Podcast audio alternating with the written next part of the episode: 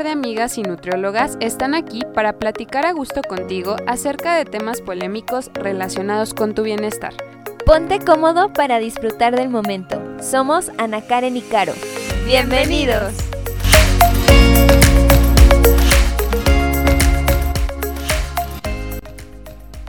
Hola, hola. Me da muchísimo gusto darles la bienvenida a un nuevo capítulo de Aquí entre Nutris. El tema de hoy es mi conexión con los alimentos.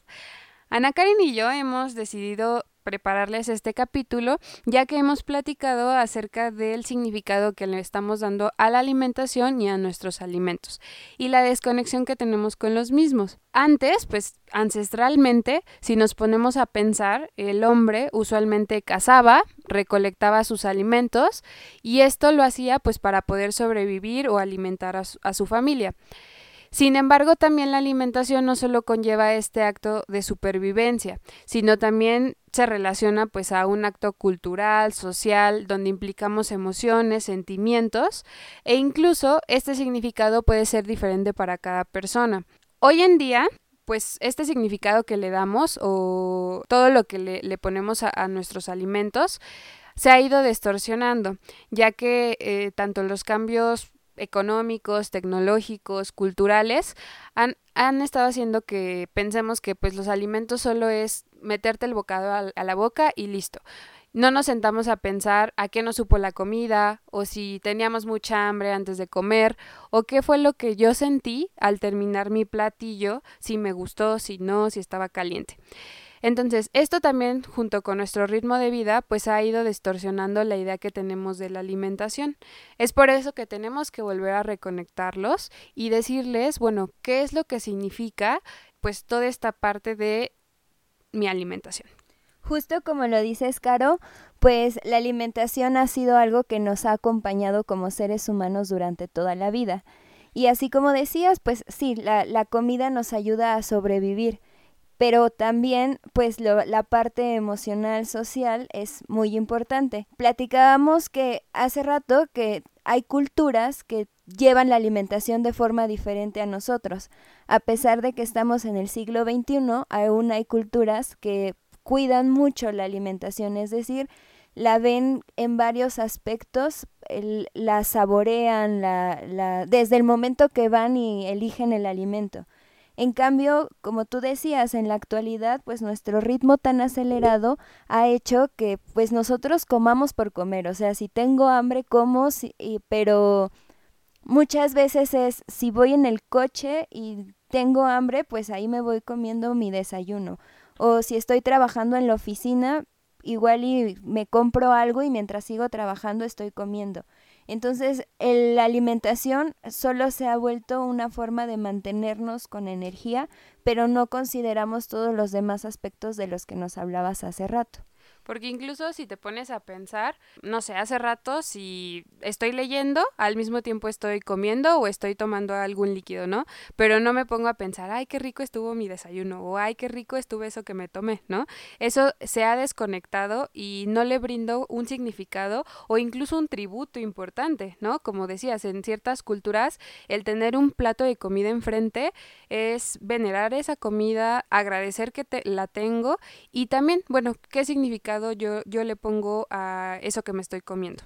Sí, yo creo que esa forma de ver la alimentación actual en la que solo nos está dando eh, energía para sobrevivir, nos ha llevado también a que ciertos alimentos los estemos ya clasificando entre buenos y malos. Y entonces esa conexión de la que hablamos en el título de, de este programa, pues es que ya no tenemos la mejor relación con la comida. ¿Cuántas veces no hemos escuchado de la gente que ya tiene miedo de comer ciertos alimentos o que este ciertos alimentos dicen no, o sea, cruz porque esos son malísimos, ¿no? Le vamos poniendo como etiquetas. Claro. Y etiquetas que a veces nosotros, como, como dice el título, aquí entra Nutris, sí se las vamos poniendo. Y esos, esas etiquetas van produciendo un miedo constante, aversión a, mis alimentos y el temor por estar consumiendo alimentos incluso que eh, no, no te van a hacer daño, porque estás contando o calorías o estás viendo la forma en de perfeccionarlos y seguir por esa pauta que me dijeron, bueno, así tiene que ser el plato y a fuerza tiene que estar hecho de esta forma. Si no es así, no, casi casi no lo consumo, ¿no? Sí, y si nos damos cuenta, pues los alimentos son alimentos, o sea, al final todos aportan algo a nuestro cuerpo. Y como tú decías, pues la alimentación no solo es el nutriente que entra, sino también son los sabores, o sea, qué me supo, a qué, cómo se veía, porque hay alimentos que pueden ser muy nutritivos, o sea, fisiológicamente, pero a la vista no son nada apetitosos. Entonces, pues yo creo que tenemos que hablar desde por dónde viene el hambre o qué provoca el hambre y además cómo la saciamos, porque pues no solo es saciarla de forma fisiológica. Y no nos sirve de nada entonces estar revisando etiquetas, estar sumando calorías, cuando todavía ni siquiera sabemos realmente cuánto necesito en mi día, ¿no? Sí, o que no estoy disfrutando, ¿no? Igual y como, pero no estoy disfrutando y no estoy poniendo atención a mi cuerpo si ya se llenó hay muchos estudios donde se ha visto que la gente es muy fácil identificar cuando tiene hambre, o sea, es fácil darse cuenta como, ah, claro, a mí me ruge el estómago, ah, a mí me gruñen, no sé, las tripas. o me duele la cabeza. Me duele la cabeza. Es fácil identificar cuando tenemos hambre, pero es difícil darnos cuenta cuando ya estamos satisfechos. Retomando eso que dices, si, si lo vemos desde que somos pequeños, al alimentarnos, el primer contacto que tenemos con, nuestra mamá es esa, ¿no? El pecho de nuestra madre que nos va a brindar un alimento. Entonces, de hecho, la evidencia lo demuestra que niños amamantados tienden a tener una mejor autorregulación a la hora de comer, ya que ellos aprenden solitos a saber cuándo tienen hambre y cuándo están satisfechos. Incluso la misma mamá se va a dar cuenta de esas mismas señales desde que es muy pequeño. Conforme va creciendo el niño, cuando empieza a alimentarse con alimentos sólidos, la mamá incluso ya no va a tener que controlar tanto la forma en la que está comiendo, porque él solito lo va a saber, a comparación de niños que son alimentados con fórmula, en la que pues les dan el biberón, muchas veces ya tienen un horario en la que les van a estar dando de comer se les ponen el biberón, se los quitan o incluso hay, hay niños que ni siquiera saben tomar su botella para poder alimentarse. Entonces todo eso puede alterar estas eh, señales que tiene nuestro cuerpo para poder regular cuándo tengo que comer o cuándo tengo que parar. Bueno, vamos a ver desde la parte como teórica, pues de dónde viene la alimentación. Entonces, platícanos, Caro, pues cómo surge el hambre, o sea, ¿Cómo en mi cuerpo me dice que tiene hambre? Pues obviamente si, si nos ponemos a pensar, bueno, a ver, ¿cuál es mi alimento favorito? Eh, no sé, ahorita se me ocurren tal vez los tacos de pastor. Eh, si me pongo a pensar en ese alimento, la primera señal pues va a ser mi deseo de hambre.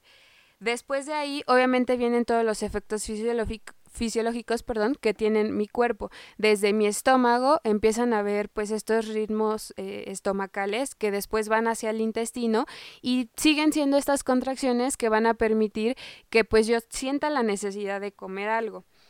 Eh, obviamente todas esta, eh, estas señales me van a hacer que yo busque el alimento, pero ¿desde dónde vienen estas señales? Obviamente físicamente en mi cuerpo, dentro de mi cerebro, hay una sección eh, pues que, está justo casi en el centro de nuestro cerebro, que se llama hipotálamo. Es una región muy pequeñita, pero muy importante, en la que vamos a tener diferentes conexiones, tanto fisiológicas eh, como hormonales, que estas hormonas son sustancias que secreta nuestro cuerpo, que van a servir para muchísimos mecanismos que nos van a permitir regular pues estos centros de saciedad y hambre. Entonces, bueno, Ana Karen nos va a platicar también cuáles son estas señales. Sí, las señales que nos hablan de el hambre y la saciedad o todo lo que llega a este hipotálamo, pues vienen desde diferentes partes de nuestro cuerpo. Tenemos las que vienen de nuestro intestino, donde le, le avisa a mi cerebro qué tan, este, ¿cómo decir? qué tan lleno, qué tan vacío está mi estómago y esas señales hacen que diga, ah, bueno, ya está lleno o no, todavía le falta alimento. También vienen señales de los nutrientes que hay en mi sangre. Si hay suficientes nutrientes en mi sangre, también le avisa, como ya, ya no necesitas comer más o sí, tienes que comer más. También vienen señales de mi tejido adiposo e incluso hay señales de mi cerebro, pero de la parte superior de la corteza, donde habla de todo lo que mi cuerpo vio, olió o saboreó para que dé señales de saciedad o de hambre en mi hipotálamo. Y obviamente eso va desde la parte técnica. Si nosotros lo juntamos junto con esta, este significado que le ponemos tanto a nivel cultural, a nivel sensorial, a nivel emocional, todo lo que ya hemos venido hablando, obviamente conjunta todo lo que es la alimentación. De hecho, si nos remontamos un poquito a la definición de alimentación, esto va incluso desde mucho antes que yo consumo el alimento. La alimentación va desde que yo estoy procesando el alimento, es decir, está, está siendo cosechado, sembrado, para que llegue a mi mesa, yo lo consuma en el momento que lo voy a necesitar y finalmente pues lo deseche o lo excrete fisiológicamente hablando. Entonces, si hablamos de todo esto, que todo esto controla nuestra hambre y nuestra saciedad, no podríamos quedarnos solamente con que mi estómago se sienta lleno. O sea, como tú decías, la alimentación es un aspecto integral que va desde la parte eh, sí física, pero también veíamos la parte de los sentidos. Entonces es muy importante que no nos olvidemos pues de saborear, de ver, de observar e incluso como tú decías, cuando cocinamos, o sea, desde que empiezas a cocinar los alimentos, hay ciertas señales que van a tu cuerpo que permiten saber que pues ya va a llegar el alimento al cuerpo. Sí, o sea, desde ahí eh, nuestro sistema digestivo empieza hasta salivar, ¿no? Cuando se te antoja mucho algo, así como que escupes todo. bueno, no es no todo, pero sí empiezas a tener desde ahí estas sensaciones. Entonces, eh, junto con esto, también nos gustaría aclarar la parte en la que hablan ya muchísimo de el hambre emocional, ¿no? Comer por las emociones o por mi estado de ánimo, que eso hay veces que se puede llegar a descontrolar eh, o se sale de nuestras manos. Sin embargo, no es algo malo, no es algo que le puede ocurrir a cualquier persona, incluso a Ana Karen y a mí nos puede estar eh, pasando. Y no está mal, a eso, a eso, a eso vamos. O sea, no, no es una respuesta errónea, sino es una respuesta totalmente natural. El otro día, incluso un paciente me decía eh, acerca como de, de, ciertos alimentos que estaba incluyendo dentro de su plan de alimentación y, y como que me lo estaba contando de forma eh, culposa, ¿no? Eh, me estaba diciendo, pero iba todo perfecto, pero en este momento se me antojó esto y no pude más y me lo comí. Creo que era como un trozo de chocolate o un pedazo de pastel, no me acuerdo, o un pedazo de pastel. Y yo, yo lo primero que le pregunté, él pensaba que lo, lo iba a regañar, pero lo primero que le dije fue, ¿y lo disfrutaste? Me dijo, sí. ¿Y te gustó? Sí. Entonces realmente no pasa nada. De hecho, hasta yo me siento satisfecha que te haya gustado, ¿no? Y que lo hayas saboreado y lo hayas disfrutado. Sin embargo, aquí viene pues todo lo que implican las emociones y es lo que vamos a hablar ahorita de cómo vamos a poder eh, controlarlas o incluso mejorar estas herramientas que tenemos para que no todo el tiempo cuando tengo este tipo de emociones, ya sea ansiedad, depresión o incluso hasta felicidad, la respuesta sean mis alimentos. Y es que sí es muy pues que esté muy presente eso que los alimentos los relacionamos con las emociones. O sea, es algo normal porque pues hablamos que el proceso de la alimentación desde épocas ancestrales conlleva no solo comer, sino incluye, por ejemplo, a una familia. En nuestro país, pues es muy notorio, todas las celebridades llevan, las celebridades, las celebraciones llevan algo de, de alimentos. O sea, vas a visitar a alguien y piensas en qué le llevo y o no sé, piensas en un postre o en una cuando hay muertito. Ajá, en una botella de vino. Sí, incluso en Sí, o sea, en, en, celebraciones como luctuosas o en el fallecimiento de alguien, lo primero que te llevan pues es un plato de comida. Sí, o pensemos en una fiesta, ¿no? Siempre estamos pues organizando, organizando como, ay, ¿quién va a llevar el postre o la comida? O, o qué les voy a ofrecer de comer? O va alguien a una casa y pensamos, ¿qué le doy de comer?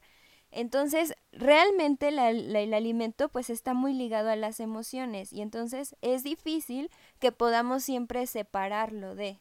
Pero sí es muy importante que nos demos cuenta primero qué alimentos los estamos relacionando con nuestras emociones.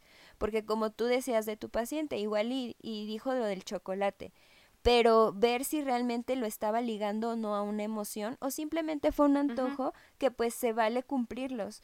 O sea, mientras nosotros estemos muy conscientes de lo que estamos, por qué estamos comiendo un alimento, pues es mucho más fácil que, como tú decías, encuentres otras herramientas que te permitan comer sin culpa.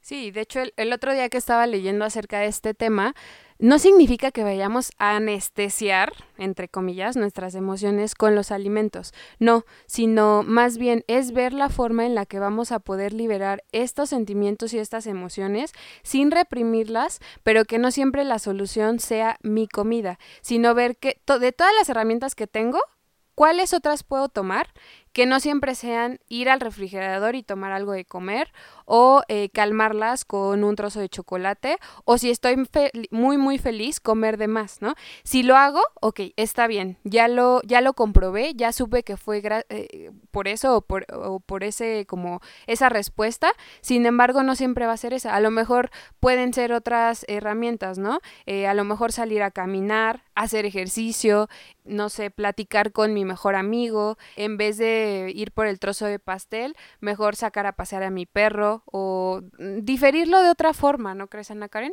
Sí, comer, como decíamos desde el inicio, no solo es el hecho de llevarnos algo al cuerpo, o sea, meternos algún bocado. Entonces, es muy importante el que estemos atentos a qué nuestro cuerpo nos está diciendo. Si yo no estoy atento a cuando se me antoja algo, si sí es algo que yo quiero o es una emoción la que me está dominando, va a ser difícil que pueda diferenciarlo. Entonces debo estar, o sea, como presente en el momento y no estar pensando en otra cosa mientras estoy haciendo lo de ese momento. Entonces, yo creo que lo principal es que estemos en el momento y a partir de eso nos demos cuenta que nos está motivando a tomar decisiones en cuanto a nuestra alimentación y ya como tú decías, a partir de eso puedo darme, elegir otras herramientas que me permitan liberar o poder sentir esa emoción de forma diferente. Creo que sería importante también compartir con ustedes cómo podría yo darme cuenta si tengo hambre o si ya me llené, ¿no? A lo mejor es algo muy tonto, pero que no nos hemos puesto a pensar. Una de las primeras recomendaciones que yo les daría es antes de comer, incluso antes de servirme de comer, mucho, mucho antes, pensar, tengo hambre, ¿no? Y poner una escala, tal vez, ¿no? Una escala tal vez del 1 al 10, donde 1 eh, realmente todavía no tengo absolutamente nada de hambre y 10 es que eh, o estoy muy, más bien, ya estoy muy, muy, muy satisfecho y ya no puedo comer absolutamente nada. Entonces, ver desde esta escala eh, dónde yo me encuentro y ponerle un número, ¿no? O reconocer, ¿sabes qué? Estoy dentro de un 3 y un 4, que es donde deberíamos de iniciar a comer. Es decir, tengo hambre, pero todavía no estoy muriendo de hambre, ¿no? O sea, todavía tengo como un chancecito para que yo pueda iniciar eh, comiendo. Después de eh, tener esta escala, una vez que estoy comiendo, hacer diferentes técnicas para estar súper consciente de ese momento cuando le estoy metiendo alimentos a mi cuerpo. Sí, yo creo que lo básico es irnos a poner atención a lo que estoy haciendo en el momento. Te decía, no distraernos. O sea, si tú no te distraes y sabes que es tu momento de comer, en ese momento te pones presente a la comida, o sea, no estás pensando en tus pendientes del trabajo, no estás pensando en qué voy a hacer después, estás pensando en ese momento de la comida. Y entonces eso te permite hacer el ejercicio que nos decías, o sea, en una escala poner qué tanta hambre tengo y a partir de eso saber qué alimento voy a recibir. Pero si yo estoy pensando en otra cosa, va a ser difícil poder identificar qué tanta hambre estoy teniendo. Y también lo que nos decías, mientras voy comiendo, si yo estoy presente en lo que estoy saboreando, disfrutando, es mucho más fácil que identifique cuando ya me llené. A que si estoy otra vez pensando en otra cosa, pues nunca me voy a dar cuenta cuando ya estoy satisfecho hasta que ya mi estómago no puede más o ya me empecé a sentir mal de tanta comida. incluso ese según, esa segunda recomendación que les acabamos de dar, le sumaría el comer despacio, es decir, masticar perfectamente nuestros alimentos y no querer comer pues bocado tras bocado, ¿no? Incluso dar un bocado, masticarlo varias veces, respirar o esperarme otro momento y darle otro bocado, ¿no?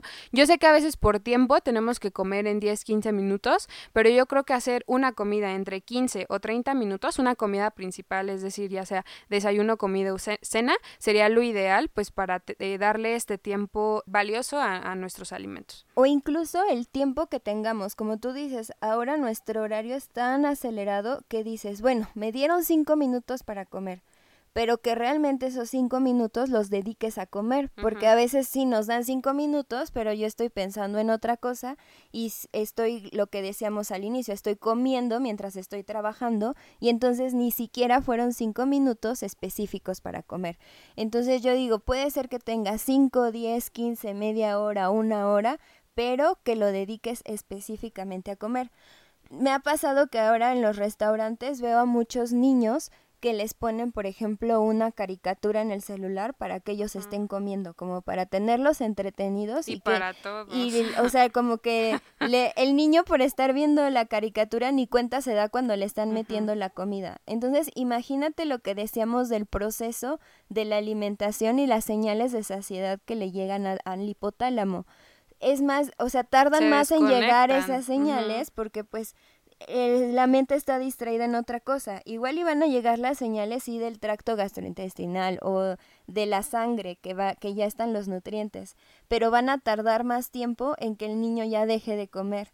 Entonces, todas esas acciones, pues la verdad es que nos están desconectando de esas señales internas con las que todos nacemos. Ahora que hacemos la investigación sobre este tema, pues vimos que todos nacemos con la capacidad de autorregular pues nuestra, nuestra alimentación. Pero conforme vamos creciendo, pues van surgiendo tantas cosas que nos hacen distraernos. Nuestra tercera recomendación en este punto sería que también eh, volvamos a, pues, a lo que habíamos platicado en, en, capítulos anteriores, los hábitos. Un hábito de ponerte horarios en diferentes momentos del día para abrirte un espacio y comer sería lo más, sería una de las cosas importantes de, en tu día. Yo creo que si nosotros le brindamos lo suficiente a nuestro cuerpo, él va a reaccionar como debe y va a hacer sus actividades diarias como, como necesita. Entonces, por ejemplo, cuando somos pequeños cuando somos recién nacidos, es come, come libre demanda todo el día y obviamente la lactancia materna va a ser nuestro, nuestra principal fuente de alimentación. Pero obviamente conforme va creciendo el niño, el niño también necesita una rutina y es súper importante en esa etapa de la vida. Esta rutina va a estar basada pues en los horarios, ¿no? De decir, bueno, en este momento va a ser hora del desayuno o en este momento hora de la colación y él ya va a saber a qué hora va a estar recibiendo sus alimentos. Igual nosotros como adultos, el tener estos horarios ya, eh, a lo mejor no totalmente fijos, pero sí conscientes, me van a permitir abrir una oportunidad para darle todo este significado que es poner el plato en mi mesa e ir probando bocado tras bocado. Sí, eso nos lleva a darle prioridad a la alimentación. La verdad es que ahora tenemos tantas actividades que cosas tan básicas como el alimentarnos, el descansar, el darnos tiempo para nosotros se ha vuelto secundario, cuando es lo básico, o sea, es lo que mantiene nuestra, nuestro cuerpo con vida. Entonces yo creo que también la invitación va a eso, a que le demos prioridad a esas cosas básicas que ayudan a nuestro cuerpo a mantenerse bien. Al yo darle prioridad a la alimentación, como nos decías, Caro, pues hace que le ponga horarios a mi comida y permite que pueda planear mejor lo que, de lo que me voy a alimentar. Ahora, el cuarto punto que yo tocaría sería algo que se llama alimentación intuitiva. Ojo con esto, necesitamos que pongan mucha atención porque a veces se distorsiona el significado de qué significa intuitivo. Esto no quiere decir que sea a libre demanda y comer lo que yo quiera, sino también ir escuchando las sensaciones y la respuesta que tiene mi cuerpo ante los alimentos. Evidentemente yo antes tuve que haber conocido eh, pues las necesidades que tiene mi cuerpo, acercarme a un especialista para saber qué es lo que yo requiero y a partir de eso ir viendo qué puedo adaptar o qué hábitos saludables le puedo ir incorporando a mi día para que esta alimentación intuitiva sea posible. A esto me refiero a que si, por ejemplo, mi cuerpo ya tiene como esta, esta señal de hambre, ir viendo qué puedo ir probando o qué se me antoja comer en ese momento. Incluso si te sirven un plato de comida completo y tú ya te llenaste, simplemente comer hasta donde te sientas satisfecho e irte preguntando bocado tras bocado, ¿no? O sea, ¿estoy satisfecho? ¿Todavía puedo un poco más? ¿O ya está ahí? Podría incluso dejar un poco de comida en mi plato. Esta parte de la alimentación intuitiva también le permite a mi cuerpo darle pues lo que se sí quiero decir lo que se le antoja y lo que necesita en el momento, porque incluso entre nosotros más restringamos un alimento, pongamos un ejemplo, si sé que a lo mejor comer pastel o comer, no, a lo mejor chocolates, eh, o incluso hasta frutas, ¿no? Comer frutas en exceso va a hacer que yo aumente de peso. Todo el tiempo voy a estar pensando en eso y cuando se me presente una fruta le voy a tener miedo y es regresar a estas etiquetas que le ponemos a nuestra comida y dejarla de comer. Y a lo mejor, por ejemplo, la fruta sí puede ser un, un gran beneficio a mi cuerpo, pero yo no lo he denotado porque le puse esa etiqueta de miedo, miedo, miedo. Sí, eso ha llevado a que, como decíamos, pues muchos alimentos tengamos miedo de consumirlos, sobre todo también porque algunas dietas llevan a restringir algún grupo de alimentos o algunos alimentos. Entonces yo les digo, todos tengamos mejor una mente como abierta. Sí, abierta y con esas ganas de explorar los sabores, porque muchas veces ni siquiera nos damos la oportunidad de saborear un nuevo alimento por el miedo de que, ah, es que tiene mucha grasa, es que tiene mucho azúcar. Recuerden que todos los alimentos pues son alimentos, o sea, al final nos van a dar algún beneficio a nuestro cuerpo, o sea, ya sea energía, nos van a dar en eh, nutrientes, pero sí tenemos que, eh, como nos decías, estar muy conscientes de que la decisión que tomo es porque yo quiero, o sea, no porque me estoy dejando llevar por un comercial que me está diciendo compra esto, o no porque me estoy dejando llevar por la moda de no comas esto. No, más bien es, a ver, qué quiero yo y si yo lo necesito y me va a satisfacer en todos mis sentidos, lo hago. Pero si yo sé que es algo que a mí me hace daño, o sea, por ejemplo, hay gente que dice, a mí me encanta el refresco, pero cada que lo tomo me siento muy mal porque me inflama. Y es entonces, ¿por qué lo sigues tomando si ya tu cuerpo te está avisando que no es algo que a él le siente bien, ¿no? Igual y un traguito no te hace daño y, eh, o sea, más bien me hace sentir bien. Ah, bueno, un traguito puedes tomarlo. Pero si tú ya te tomas una botella y dices, me gusta mucho, pero me inflama, entonces ahí hay como incongruencia, ¿no? Porque no estás escuchando a tu cuerpo que te está diciendo que ese alimento no es apto para él. Sí, y acuérdense que comer es una sensación rica, realmente, o sea, es como de las mejores cosas que te pueden pasar en la vida si sabemos disfrutarlas. Cada quien tenemos como una definición de alimentación, pero yo quiero que retomen como todo lo que les hemos viniendo eh, a decir en este programa, ya que son cosas que se nos olvidan. Y esta alimentación tiene que ser lo más placentera que se pueda. Que yo no termine mi comida y esté totalmente lleno, que ya no puede entrar ninguna otra cosa dentro de él hasta dentro de mucho tiempo. Y es y muchas veces es lo que lo que hacemos, ¿no? O sea, llegamos con tanta hambre, por ejemplo, a la reunión que queremos acabarnos todo lo que nos ponen enfrente.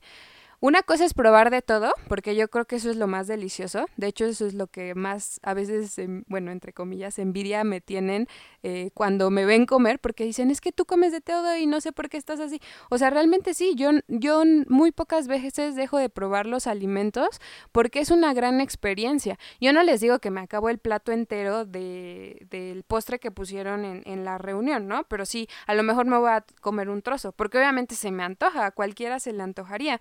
Y más porque pues estás en un momento agradable, estás con tu familia, eh, incluso el, el aprender a cocinar y el aprender a compartir esos, eh, esos platillos con las personas que, que, más te importan es parte de la alimentación es una de las partes más deliciosas de esto. ¿Cuántos de ustedes no han estado, por ejemplo, en una dieta en donde te quitan muchos alimentos y entonces igual y tú, como a veces dicen por fuerza, este lo mantienes, ¿no? Y durante un mes no comes nada de esos alimentos. Pero un día encuentras la tentación y o sea, te dan muchísimas ganas de comerlo igual y lo sigues calmando, pero llega un punto en el que ya no puedes porque pues lo que se te antoja es eso, que está prohibido. Entonces, más bien es tener libres los alimentos, pero saber que existe un equilibrio, pero tu mismo cuerpo te lo dicta. O sea, te digo, debe haber congruencia en lo que tú estás eh, comiendo y las sensaciones que eso te provoca. Y entonces es muy importante lo que nos decías de disfrutar realmente la comida. La, la, idea de nosotros como nutriólogos pues es invitarte a que puedas explorar nuevos sabores, nuevos nutrientes, sin necesidad de clasificar alimentos como buenos o malos. O sea, la idea es atrévete, de verdad atrévete a explorar nuevos alimentos que a veces nos dan tanto miedo pero pues ya que lo, lo saboreas y ver lo que provoca en ti, pues ya es más fácil que puedas o no decidirte si lo quieres o no seguir consumiendo. Entonces, los invitamos a reconectarse eh, sentarse un momento y volver a disfrutar de este sabor, de este platillo preferido que te prepara tu mamá, eh, de la compañía con la que te encuentras al, al, compartir de estos alimentos, que hasta la piel chinita se me puso, porque sí, o sea, es toda una experiencia y de verdad como nutriólogas les nos gustaría que, que sintieran o como, no sé, pasarles un poquito de esta emoción que nos produce pues enseñarles estas pequeñas herramientas que pueden ser muy, muy sencillas, pero que nadie más nos las ha, nos las ha recordado. Como que muchas veces queremos complicarnos mucho en la alimentación, o sea, le queremos sacar como muchos tintes negros a la alimentación. Mucho brillo. Cuando realmente O sea, es algo básico, es algo esencial, es volver a disfrutar el alimento, como nos decías, en todos los sentidos, pero también darnos el espacio para saborear los alimentos y para que de esa forma puedan llegar todas las señales necesarias de que mi cuerpo se está alimentando y se está alimentando bien.